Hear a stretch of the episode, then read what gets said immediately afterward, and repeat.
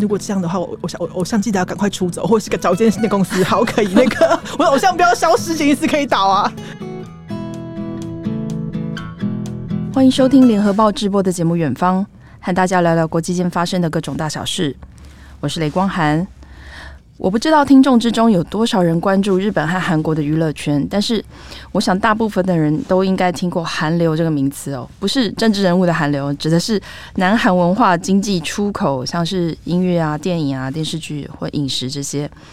二零二一年，南韩的文化艺术著作权首次出现贸易顺差，第一个要归功的就是韩国的。七人团体哦，防弹少年团，简称 BTS，他们在国外的演出和唱片销售非常的成功。以前日本引领亚洲流行音乐，现在世界好像变了，日本的团体已经看不到 BTS 的车尾灯哦。这集我就来邀请到我的同事，也常年有在写相关文章的齐荣玉来谈一谈。荣誉好，大家好，听众听众朋友大家好。诶，荣誉，我我就是在想说，韩国音乐到底是？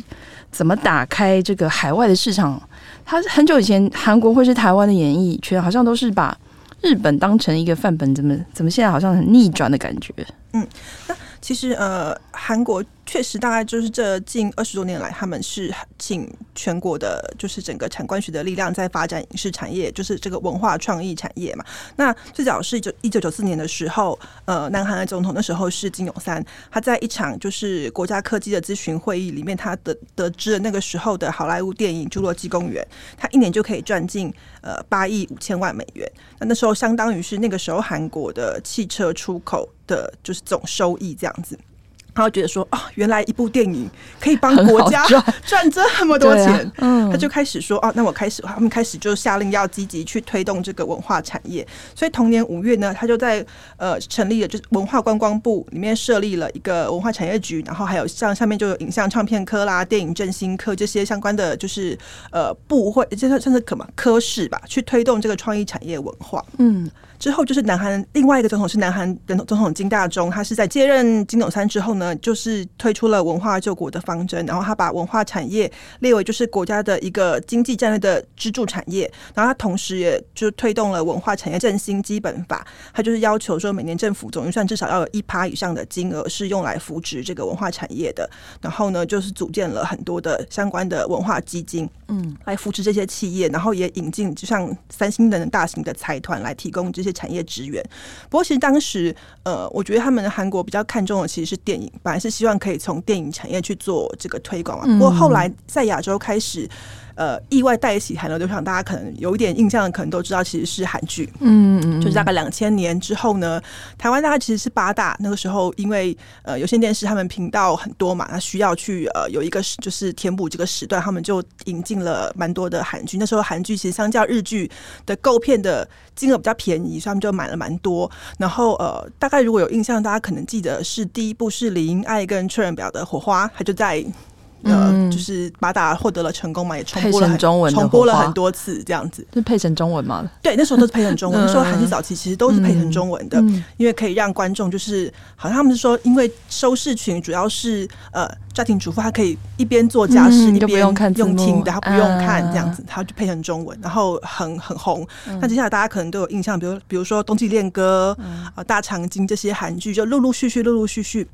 在台湾，好像在亚洲都有很带起一些风潮。那同时，那大家都知道，就说，哎、欸，因为看了韩剧，可能会去想要去韩国旅游，嗯、去韩国玩。那这些场景什么，就是啊，想要去造访这些剧中的场景、拍摄地点等等，也确实在亚洲带起一波风潮。这其实有点像误打误撞，不过。那也是第一波，我们在韩流上面看到比较大的成功。那音乐呢？音乐的部分其实，呃，流行乐的部分，大家俗称的，我们一般都会说 K-pop。大概其实，在二零一零年，他们开始慢慢跨出韩国。比较大家有印象的，可能是少女时代，嗯、然后或者是呃卡拉这些女子团体，他们大概从二零一零年开始往海外跨。那第一个目标市场其实是日本，哦，就最近的日本，很临近，嗯嗯、他们就是呃去日本，然后把他们的。歌曲翻呃填日文词，嗯，然后呃就是呃在日本等于说出道演唱这样子。那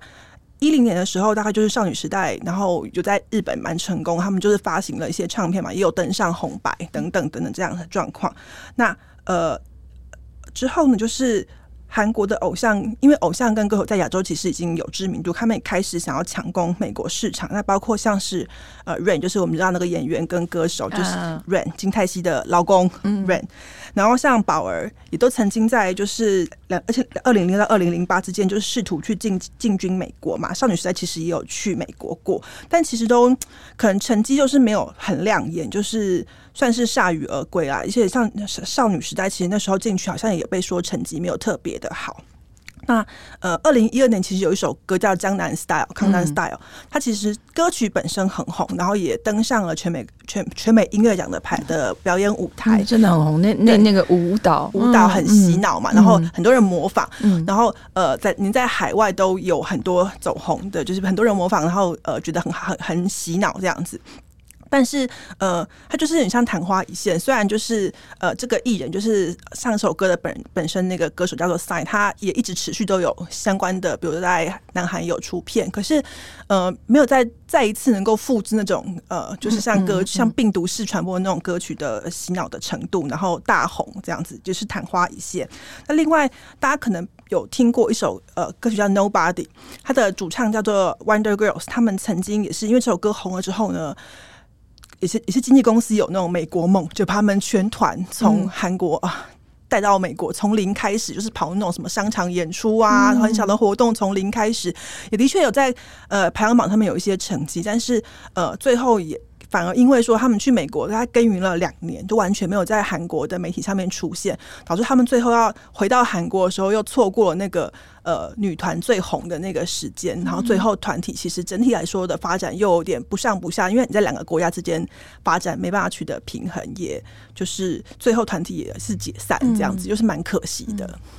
那 BTS 是怎么红起来的呢？嗯，就现在大家其实对，就是即使你没有接触韩国流行音乐，你大概都听过这个团体，或是听过防弹少年团，甚至也听过他们的歌名叫做 ARMY 这样子，就是会有这些昵称。嗯、那他们其实是二零一三年出道，那跟我们一般前面说过的少女时代啊，或者是 Wonder Girls 不一样，他们的。经纪公司其实并不是呃，比如说我们所说的韩国三大主流经纪公司，不是大型的，不是那种大型的企业，他们其实是比较小型的经纪公司。那呃，过去的呃这些经呃韩国经纪公司，他们在推艺人去美国，说就是把呃艺人的歌曲，就像去日本一样换唱日文，去美国就要换唱英文，嗯，就是换这样的方式来做。不过他们那时候去呃海外的时候，他们比较特殊，是他们其实维持了他们呃就是只唱韩，就是他们唱的歌曲就还是韩文歌，嗯、并没有因为呃就是要进军海外市场呃去就是转换另外一种语言。那嗯。呃另外就是说，他们的海外成功其实有很大部分被说是呃，一般的评价是他们其实很活用了，就是我们说的 SNS 社群媒体，包括脸书啦、推特、YouTube 等等。然后他们好像会透过线上的一些平台去试出没有公开过的歌曲，然后跟歌迷互动。然后其实呃，就我的所知，他们其实早期刚开始发展的时候，其实是歌迷很自主的会把他们的呃音乐、韩文的访谈什么的，嗯，翻成英文字幕，就是加后加上英文字幕，就是呃。粉丝自主去做，然后去推广这东西，然后同时，因为韩国对于粉丝去呃再利用他们的这些音乐或是影像等等等的这个呃方式，其实管管制就没有这么严格，嗯，就不会像呃，比如说你你如果想即使即使今天去今天去现场表演，我拍了。偶像的表演，我就上传，我也不会被 ban，就是比较不会有这样这方面的呃考量。嗯、所以透过这种粉丝之间也利用社群去串联，然后积极的去推，然后慢慢慢慢就是形成一个力量是，是哦，其实是粉丝呃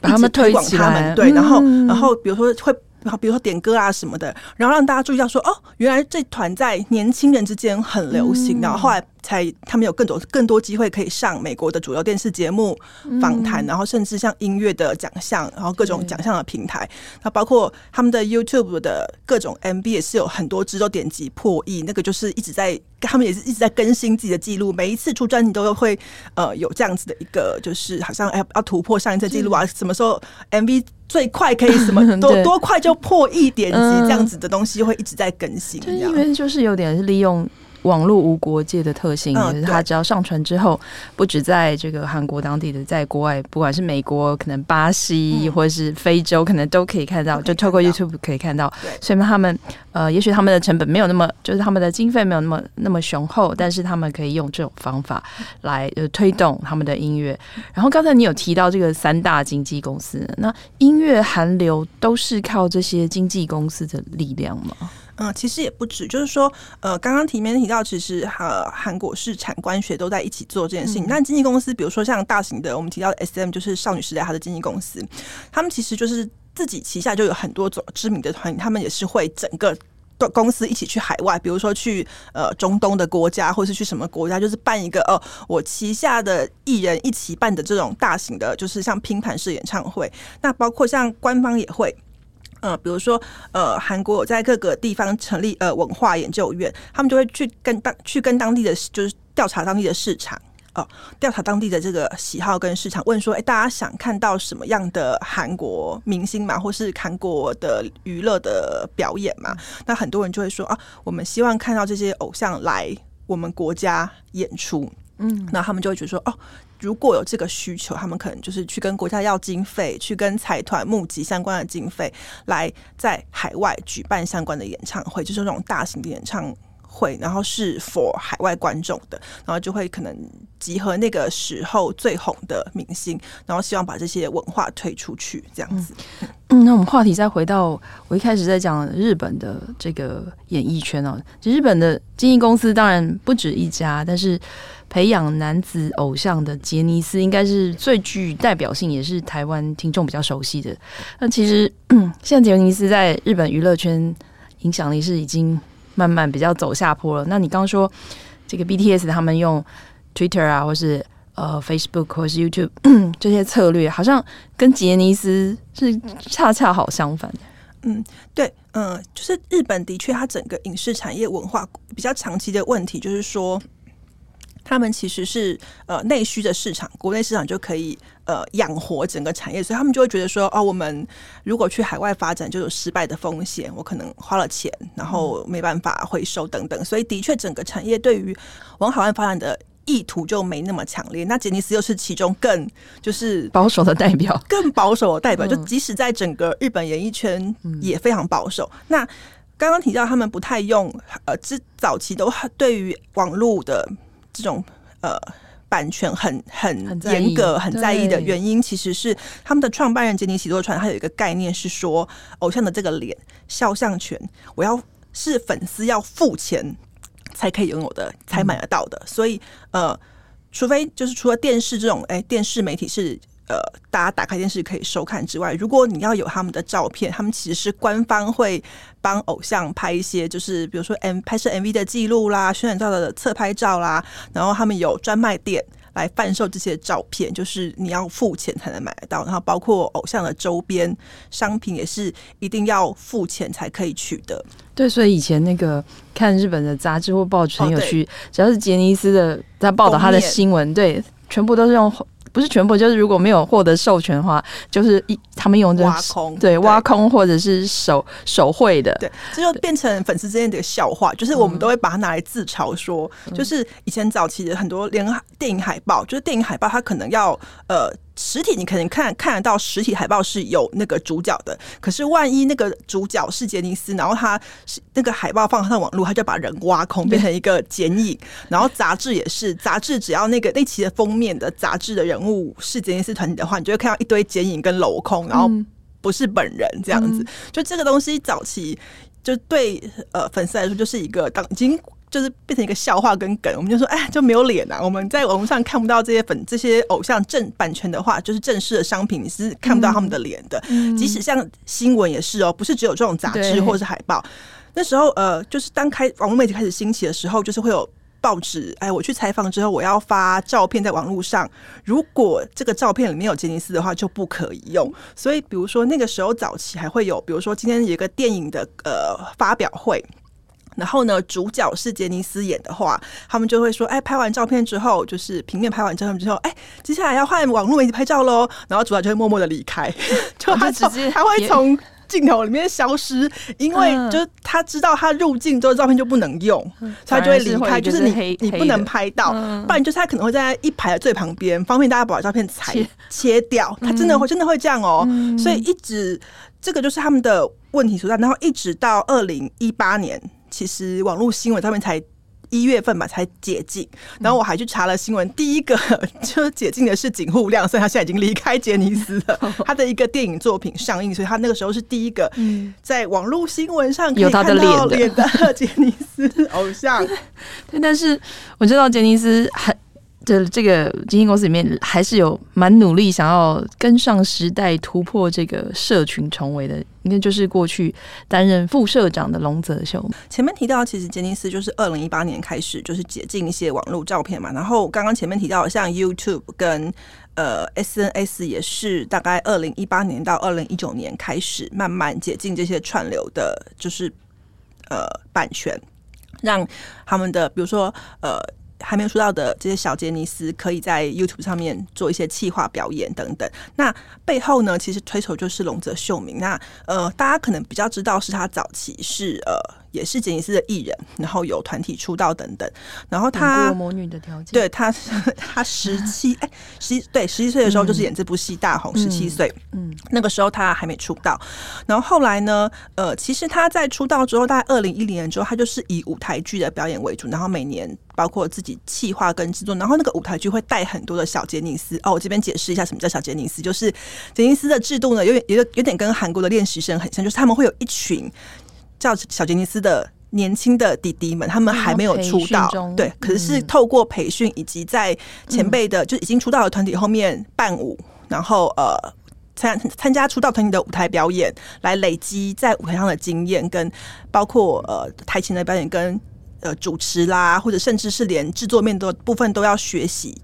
然后如果你表现够好，你可能在 Junior 的时候，就是小杰尼斯就就可以组成。团体，然后之后有机会就会出道。那但是也有很多人就是不会出道，所以它就是一个很大的一个像是人才库的概念嘛。嗯、然后呃，其实龙的秀明在呃二零一零年后期的舞台剧就是大量的启用这些小杰尼斯的，就是像年轻的后辈，然后培养他们，所以他在。呃，这些年轻的就是弟弟们，也也很有人望，就是弟弟的心中们就是一个很值得尊敬的大前辈。嗯、然后，二零一八年的时候，因为他的团体的呃另外一个搭档就是金景逸，他身体不舒服，嗯、所以后来团体就解散了。他本来就是打算就是要隐退，后来是呃转到幕后，就是等于是他从目前就荧光幕前就是退出，然后到了公司的幕后，然后一开始主要负责的呃工作就是去培养这些。小杰尼斯们，嗯、对年轻的就是后辈，然后包括制作制作舞台啦，然后一些呃相关的营运的，就是规划。那他在呃营运这些小杰尼斯的时候，就开始把这些呃社群的平台解禁的部分，让他们来有舞台可以发挥，然后。之后也也的确推出了很走红的团体，比如现在比较新在的 Stones 跟 Snowman 这两个是在他手上打造出来的，嗯，以及今年的下半年在美国参加了很多表演，最后在以世界全世界出道的形式，就是成功出道的 Travis Japan，然后他们因为舞蹈实力很坚强，所以他们在美国先上了一些节目，然后曝光，也参加了世界舞蹈大赛，就是一个比赛，然后崭露头角，让呃。等于说，透过这种进军世界的方式，然后让团体有更多的曝光机会，然后重新在最后最后回到日本，然后有也有受到瞩目，因为他们在美国的活动就是有很多被讨论，社群的讨论啊，然后或者他们去比赛都会有粉丝去拍他们比赛的画面啊，可能就是可以透过这种 SNS 方式来扩散，的确打打下了不不错的好成绩也。做法也的确跟过去呃比较依赖传统媒体，比如说电视啊、实体 CD 这种方发行的方式的过去吉尼斯的传统很不一样，这样子。对，而且这个吉尼斯这个创办人就喜喜多川杰尼嘛，嗯，还是杰尼喜多川，杰尼喜多川。好，他他呃在生前他就是有培也算培养龙泽秀明成为他的接班人。嗯，对，就是到后期其实呃。据我所知，龙泽秀明其实也是自己，就是呃，跟就是创办人他表达说，呃，他如果不做目前的话，他愿意就是来接这个东西。嗯、但是他他却在这个我们录音的时候这今年的十月宣布，他就辞掉他在在这个公司的职务，而且还就整个离开了杰尼斯事务所。到底发生什么事？那时候真的新闻闹得很大哎、欸。嗯，对，应该台湾的观众如果稍微有关注日本演艺新闻，也会看到这个蛮大的消息。的确，因为呃，龙泽秀明十三岁加入杰尼斯，所以他在他的人生大概超过三分之二都在这间公司度过，就是你会觉得他是一个。就就粉丝的观点来看，就是会觉得他对于公司的忠诚度其实完全不用质疑，他就是感情很深，对，然后也为这间公司奉献了大半辈子的人生，不管是之前是艺人，或者是呃退居幕后之后，他也很全力在培养这些新生代的团体。那呃，当然，如果你就呃台面上的报道来说，你是看不到有媒体去。解析说哦，他们是因为什么？他是因为什么原因而离开？因为双方其实透过律师协商的结果是，他们并没有对外说明为什么呃，他他会他要真正他要离开这间公司。嗯、不过呃，日本的媒体就是小报八卦媒体也有报道，就是说其实呃，我们前面提到这呃德隆的秀明，他成功的运作这些小的新生代团体之后，他的做法也引发了一些公司现现有的高层。的一些反弹，因为他的做法太过创新，跟过去杰尼斯做的方式其实很不一样的。然后再来就是，呃，二零一九年七月的时候，创办人喜多杰尼斯喜多川他已经过世了，所以呃，对于公司来说，失去了一个像比较精神领袖的象征。就呃，过去的小杰尼斯们其实几乎全部都是呃，创办人一手挑选培养，对，然后呃，组团什么，就是说等于说，在你刚进这些公司在培训的时候，是这个。就是公司高层一路带着大家前进嘛，所以当他离开之后，很多已经出道的团体或者是呃比较资深的艺人就会觉得说，他们对这个公司比较失呃算是失去了一些呃信任，或者说他有点像他有点像这间公司的统哭，就是他没办法再把这些艺人就是用。就是感恩的心情扣住他们，所以他离开之后，的确公司有一波就是离职的风潮。加上他离开之后，龙泽秀明就接手了这间公司的副社长的职务。然后另外一个社长呢，是呃是他们家族的企业，就是创办人的侄女，那、嗯、我们一般叫他藤岛景子。那呃等于本来的希望是说，景子就负责公司的营运、业务推广啦，就是要把这些艺人销售出去，然后龙泽要负责。呃，Junior 的小小杰尼斯的培养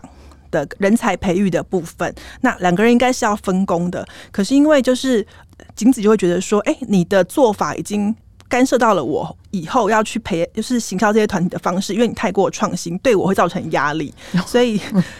呃，一般小报就对我的保守心情，对我我可能希望比较保守，可是你做的太、嗯、太创新，然后你也获得了成功，对于公司的主要营运者来说会造成一种压力，所以两边就出现了分歧，就是可能对公司的营运会造成分歧，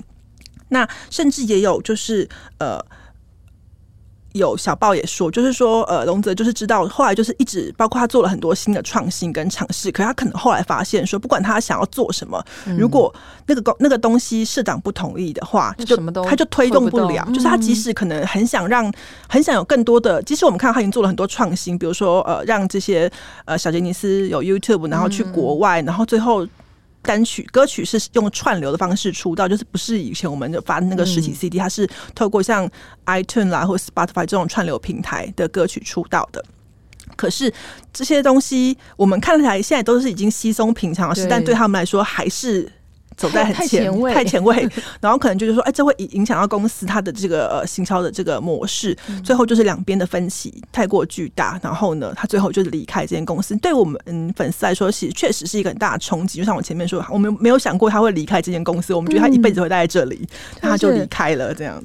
就是龙泽他也不是这个杰尼斯内部斗争，你讲的刚。刚刚讲的比较含蓄啦，但是其实就是有点像是内部派系斗争的感觉。对，就是等于说他的派系走的是比较新的，然后市长的的这个景子的这个派系，就是他是比较保守的。嗯、那两边刚好又有出道的，就是等于景子是管出道团体的这个。营运，然后龙泽负责的是还没出道的这些小杰尼斯，那刚好就会分成两个比较就是不一样的路线，嗯、导致于说，哎，他们没有办法就是整合，没有办法统合。对，他其实也不算是这个内部斗争的第一个受害者哦，就败给喜多川家族的人。之前在派系斗争下面解散离开的，就是曾经的这个日本国民天团 SMAP。嗯嗯，我今天讲到 SMAP 的这些这个消息，其实也是对，因为台湾人对 SMAP 真的是蛮熟悉。对对对，嗯、你可以讲一下那时候 SMAP 是什么样的？呃，当然当然可能也没有正式被被证实啦，但是就是就是大家在猜测的原因是什么？呃，SMAP 是二零一六年一月传出就是、嗯、呃可能会解散的消息。那要往回推，就是说呃。SMAP 他的经纪人是一个叫饭岛三智的女性，她是一个女经纪人，然后她的手腕很高。那呃，SMAP 当初出道的时候是一九九一九八八年，那个时候刚好是日本演艺圈的偶像冰河期，就是早期呢，大概八零年代的偶像就是那种唱唱跳跳，打扮得很可爱或很帅气，在音乐节目上面唱歌跳舞的这个。呃，身份，但是到了那个时候哈，SMAP 出道的时候，其实日本的各种电视节目、呃，音乐节目就一直刚好都收起来，所以他们没有舞台可以可以去上电视唱歌跳舞。嗯、他们想说怎么办呢？嗯、然后出道单曲也卖的不好，嗯、就很就很很焦虑。后来他们就自己找到出，就是他们去开始尝试深夜的综艺节目，嗯、演短剧、嗯、搞笑，然后就是帮。自己也帮后面就是公司的其他的后来这些后辈的团体开辟了一条新的，然后就是综艺节目，然后搞笑什么完全就是没有尺度。那从那个时候把他们一路带上来，就是饭岛三智，嗯、把他们跟他跟他们一起从还没有名的时候，唱片卖不好的时候，嗯、然后就是一路呃打拼到后来他们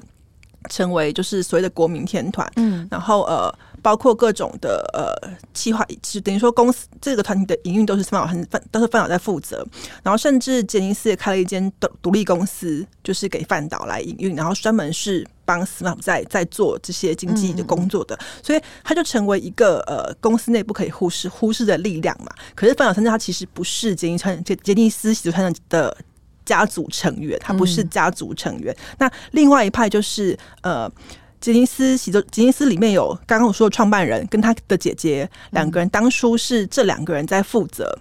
公司的营运跟分工，然后在这两个人年纪大了之后，就传传位给呃创办人的侄女，叫做藤岛景子。那金子他手上比较有名的团体就是阿拉西蓝，就是蓝在二零零五年比较红之后，流星花园走红之后越来越红嘛，也是另外一个国民团体。那就发现说，哎、欸，公司变成以 SMAP 为主导的饭岛派，跟以阿拉西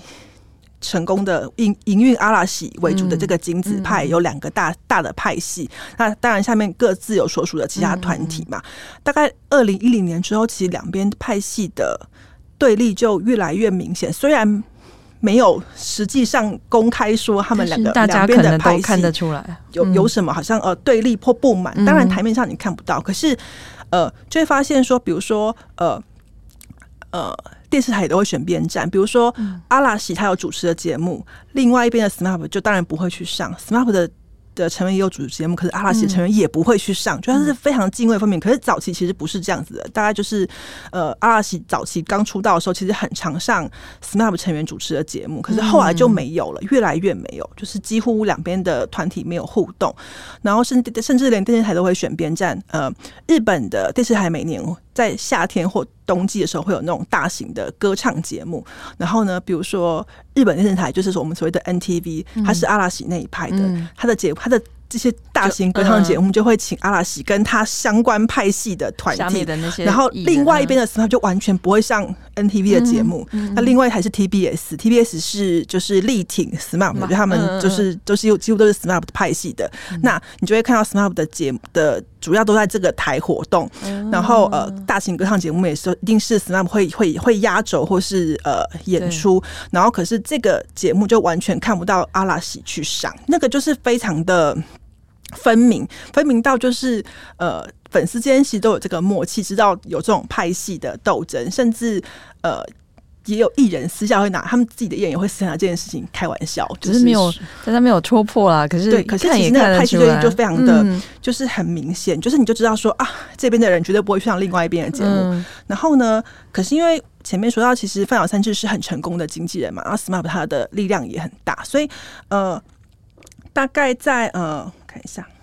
就是后来随着就是饭饭岛这一派的，就是力量越来越大，所以杰尼斯的家族就开就开始觉得说，哦，我我是不是要让这个力量继续影响公司的营运。嗯，那两边的呃，就是就是可能就会想要排挤半岛的力量。那比较有名的话是八卦杂志曾经在二零一五年有一篇报道，是那那时候那个杰尼斯的。姐姐就是他们创办人姐姐，她接受这个杂志的访问，然后问一问呢，杂志就问她说：“哎、欸，所以你们有派系对立吗？”直接问，就直接问她，就那个那个好像是我记得是文春周刊文春，他说：“请你们有派系斗争吗？”然后那个创办人姐姐就火大说：“哪有？”她就说立刻打电话说：“把范导给我叫来。”就把范导就是打电话把他叫来，然后就把范导对，然后就直接问他说：“我那个记者问我们有没有派系斗争，有这件事吗？” 然后范导就只好说没有啊。然后呢，听说就是他把那个范导骂了两个小时，然后范导还下跪道歉。当然小，小小报八卦杂志的东西也许不能全信，嗯、但这篇报道很多人认为就是说那个是一个，因为文春本来就很敢写嘛，就把这个事情台面化。嗯、然后也据说就是因为这一次，就是创办人姐姐把他叫进来，就是骂了两个小时，说你那个外面的人怎么会说我们有那个派系都是你的错这样子，嗯、就是指责他骂他骂了两个小时之后呢。呃，有个像导火线一样，对，有点像是最后一个稻草。嗯、然后就是，据说是因为这个事件，让饭岛决定说他想要带着 SMAP 离开呃公司，自立门户，对，要自立门户。嗯、所以呃，据说这件事后来就在进行嘛。然后所以二零一六年的时候，他才爆发他们解散的这个风波。那据说其实当时是除了木村拓哉之外的其他四个人都愿意跟着呃。嗯饭岛离开，那甚至有个说法是，其实当时他们本来谈好的状况是会变成说，以后分属不同公司，可是还是可以作为团体活动，甚至有这样的协议。对，嗯、但最后就是杰尼斯这边也反悔，然后就是所以那个消息就放出来，就是后来就决裂嘛。嗯、那虽然呃第一时间他们解散之后没有都离开公司，但是隔了一年，二零一七年的九月约满之后呢，就是除了木村拓哉跟中居正广之外的另外三个人就离开公司，然后立刻就是。回到饭岛的旗下，饭岛就有开一间，他们三个人就是去饭岛那边，嗯、就是现在以新地图的模式，三个人是一个团体在进行行动。嗯、那中居在二零二零年三月也离开中杰尼斯，他是他是自立门户，就是自己开了独立的经纪公司。然后现在只剩下木村拓哉还在这间公司里面。嗯、那呃，回顾那个时候的风波，其实粉丝大部分会认为说，当这个消息传传出之后，他们曾经有在节目上面。站一排，站成一排，跟观众说对不起，我们造成了这个骚动，让大家难过了。然后粉丝就觉得说，其实造成骚动的又不是你们，就是你们其实没有错，可是你为什么出来道歉？站出来道歉，就很像被迫公开道歉这种状态，就让人觉得他们应该是有被什么束缚住，然后不能。也不能说真话，然后他们那个时候穿着黑西装嘛，我记得对，就是五个人站一排，好像在，而且那时候还有人在分析说，往过往他们如果五个人站一排，会是中居站在中间，因为他是队长，嗯、可是那次站中间的是木村，嗯、然后呃，八卦媒体跟小报也一直把团体的内部。呃，说他们感情不好啦，然后是呃木村一个人对四个人啦，什么什么吃饭没有找木村，嗯、就是这种八卦媒体的报道就满天飞。然后事后再回去看，都会觉得说，也许是公司也发动了一些媒体的战，媒体战就是去分裂团体或分裂粉丝。然后，而且他们其实那个时候就完全除了虽然有节目，还有还有主持节目，也还有各自的一些曝光的机会，可是他们完全被禁止。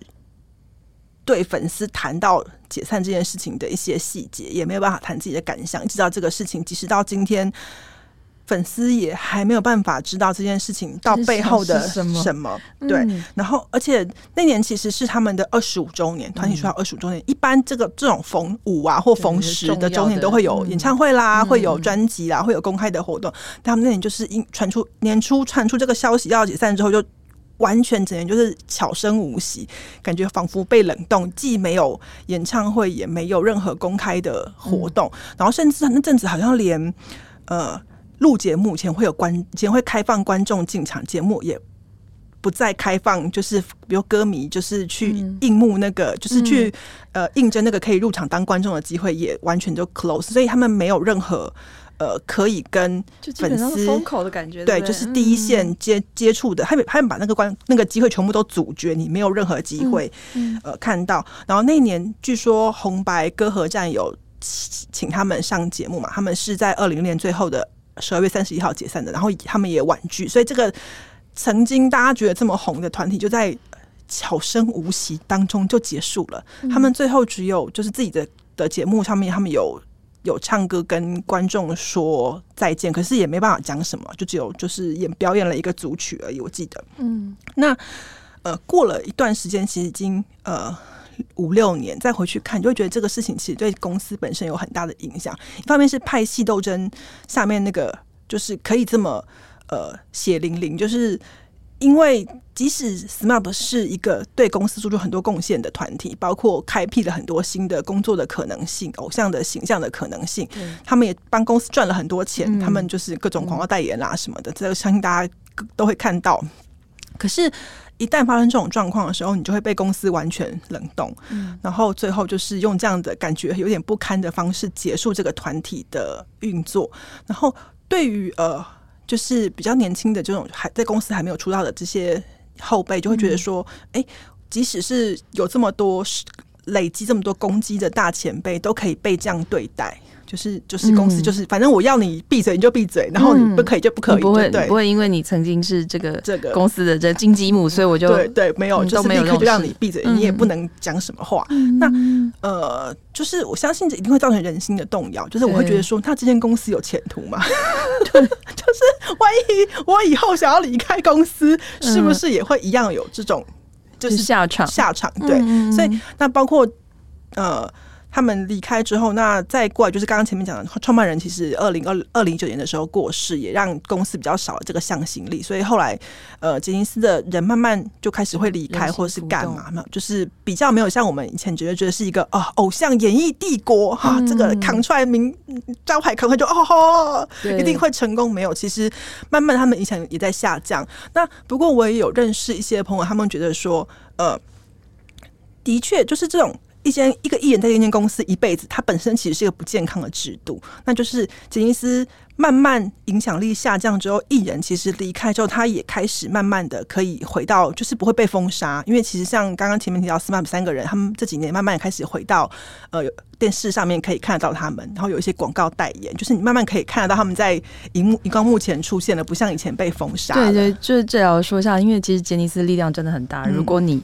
对，背叛了杰尼斯出走的话，就你的下场可能就是你没有办法在这个主流的电视电视台对出现或什么，就真的是完全被封杀。被封杀，杂志可能以前你会上的杂志也完全看不到。嗯、那这早期的早期的状况是非常严重，你可能离开了之后，基本上就是会。完全被封杀，除非你有新，除非你的靠山就是你有新的公司的靠山也很大或之类的，甚至没有主流的工作，对。然后你会在主流媒体上几乎是看不到的。但但但这几年慢慢的比较松绑，然后呃，包括像我刚刚提到 SMAP 有回到电视台电视荧幕上面，然后其他的成员退出，他们各自有演出。然后虽然可能也是主流媒体上比较看不到啦，但是已经比较没有以前的压力这么大了。然后我也有朋友认为说，这其实是一个比较健康的制度啊，这比较像，这其实比较健康，就是。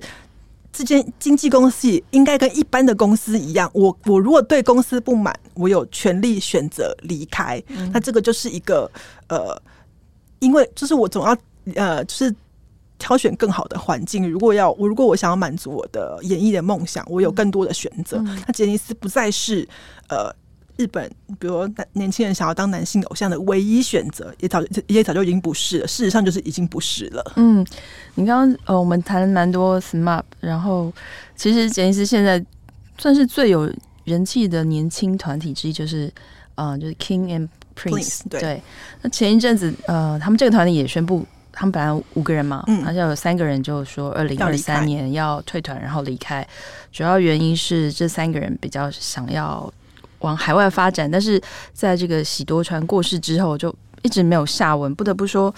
他们的艺人其实一直都比较倾向在日本国内。我查资料的时候有吓跳说，哈，SMAP 他成军二十年才第一次在就是北京开场会这样子。嗯、对，那其实呃。当然，我下面说的这些是我们自己的观察跟跟推测。就是有的时候，杰尼斯虽然呃，我开始比较关心杰尼斯的讯息，大概有十五年，但就是每一次就隔个三隔三差五啊，你就会听到那个新闻说啊，那个创办人杰尼就创办人就说要进军海外了，就是新推个团就说啊，我们的目标要放在海外。就是我经常可以听到一些新闻说啊，可能哪一个呃团体出道，他们的目标是希望可以往海外进军，就是隔三差五就会听到这样的讯息，或隔三差五你就说哎，甚至曾经有说过他们要在中国募集小杰尼斯啊，就连这种消息都有，就是就是隔就是隔一阵子你就会听到这种讯息。可是每一次我觉得有一搭没一搭的，就是也许呃，因为。刚刚提到创办人的杰尼斯流川，他其实是呃日裔美籍，他以前是在美国出生长大的，所以他对于海外或者是创作出可以跟呃美国或者是好莱坞呃 P D 的作品，他其呃会好莱坞嘛，其实是 Broadway 应该怎么讲？他其实呃对于。呃，对，对于希望可以创作出在美国成功的作品这件事情，有他的梦想跟坚持。可是其实一直在策略上，你就觉得他们的步伐并没有这么统一或稳健。就以演唱会来说，呃，早期大概二零零一年前后，其实呃，杰尼斯有蛮多团体先后来台湾开演唱会，比如说 Kinky Kids，然后 V Six 跟 Tokyo 这三个团体，他们是一个同一个时代的呃，现在那时候的团体。先后来台湾开唱也都获得成功，那但是从那之后就并没有持续性说啊，比如说每一年都会有人来开唱，或者固定举办演唱会，其实并没有。那我们后来去观察，就会觉得说，有的时候呃，这些日本的的艺人来海外开唱，有的时候反而是一个跳板，就他可能其实只是想要呃。在亚洲，哎，我很受欢迎，我被歌迷追逐，嗯、这样子的印象跟形象，对，很有人气。嗯、然后再回到日本国内的时候，是一个逆向输入的感觉，就是哦，我在国外很红，然后再回去日本就有一个新的话题可以当成宣传的一个 point，这样子。那其实，在两千年前后，那个时候我们台湾说哈日嘛，那个风潮的起始的时候，蛮多艺人在台湾做表演，会有点这种感觉，就是说他在日本可能其实没有这么不一定还没那么这么红，或者说其实他们在日本已经很红，没有像 Kinky 是很红。可是，当然，在海外绕一圈回去，又有更多的素材。说，你看，我们不止在日本红，我们在亚洲也很红。然后就有更多的，就是，哎、欸，我们就是回去会有很多素材啊，新闻也会报道等等的。那另外一个，我觉得比较明显的，其实是阿拉西。阿拉西他们是二零零六年第一次来台湾开演唱会。那我要解释一下，就是日本的，如果在如果艺人在日本开演唱会，歌手或艺人的话，他们通常会以那一年出的。专辑或单曲的作品的概念，当成那年那年演演唱会的呃主轴跟创作的发想，所以呢，那年那年的演唱会唱的歌可能都是那张专辑的歌，或是那年新出的歌曲，就不会唱一些旧歌，比较不会唱旧歌，旧、哦、歌的比例没有那么高，就会以这个新的专新的作品为主轴，然后创作。那可能呃这次演唱会的构成就是歌单啦、表演，你在明年就看不到了，所以就是它就是一个那个当年才可以看到的设计。那可是亚洲巡回就不一样，因为我今天是第一次来这个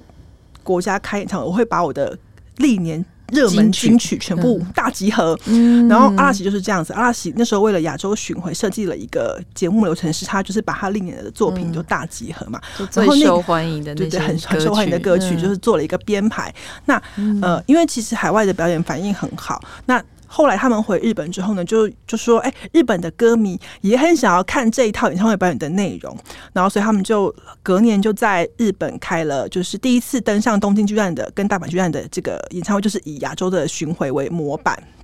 然后呢，呃，就等于说登上了一个巨蛋的舞台，是一个地位的象征嘛。然后隔年再再做了五大巨蛋巡回，然后之后就登上国立竞技场，这是一个日本最大的。露天演唱会场就是办奥运那个、嗯、那个场地的，就是旧址。那这其实就地位的象征。你在亚洲成功了，然后你把你的成果拿回去日本，做一个新的，就是让你在日本国内的演演这个演艺又又推上推上，就是等于又再往上走了两走了好几步，正是你可以你被。可以被称为国民偶像的那个地位，就是越来越稳固，嗯、然后你踏上那个台阶，嗯、那有点像是这种概念。那早期其实杰尼，包括杰尼斯在在内，很多呃偶像来台湾做演唱会，就是会有有有点这样子的感觉。嗯、然后甚至其实就我所知，当初呃杰尼斯来台湾最早是跟风华唱片合作，就是他们的艺人的的专辑是在是由风华代理中文，呃，就是台湾的台版台版发行，嗯、然后。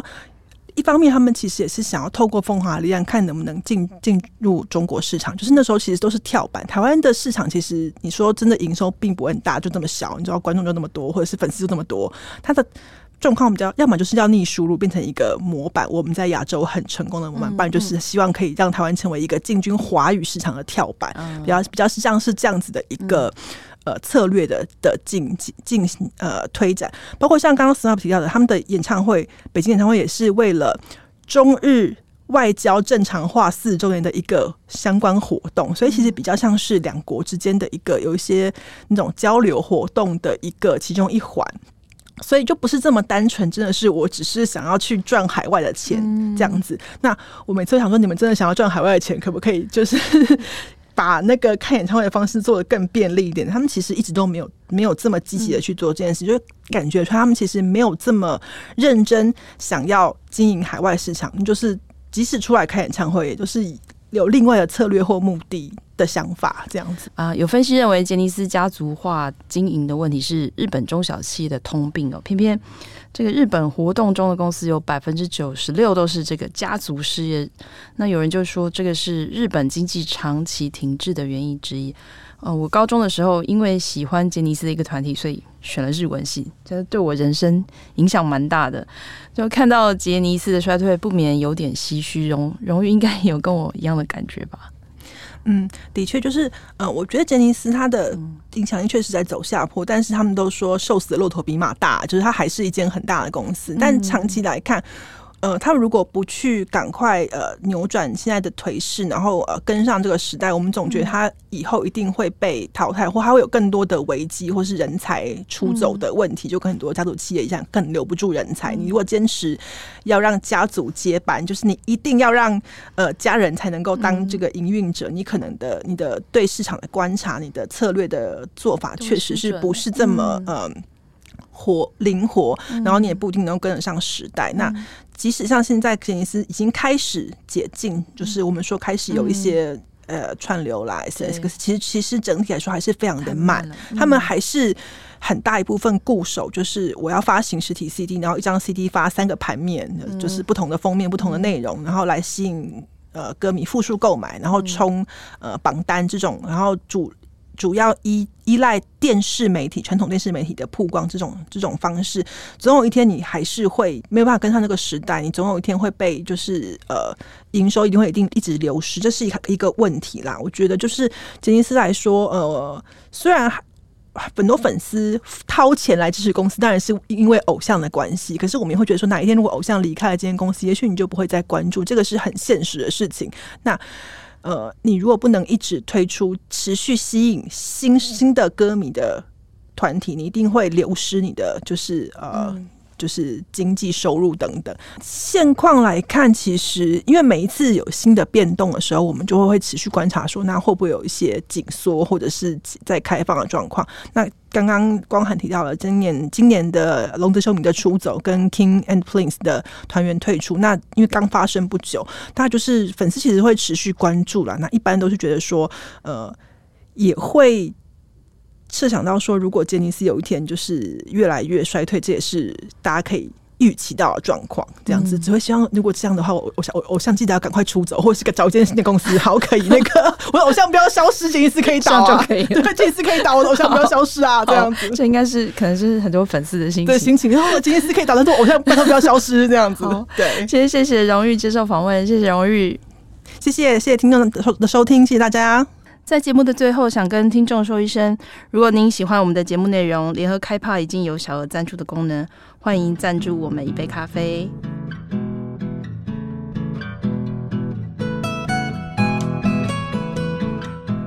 感谢大家收听《远方》。如果想看更多深度的报道，请上网搜寻《联合报》数位版。我们下周《远方》再见。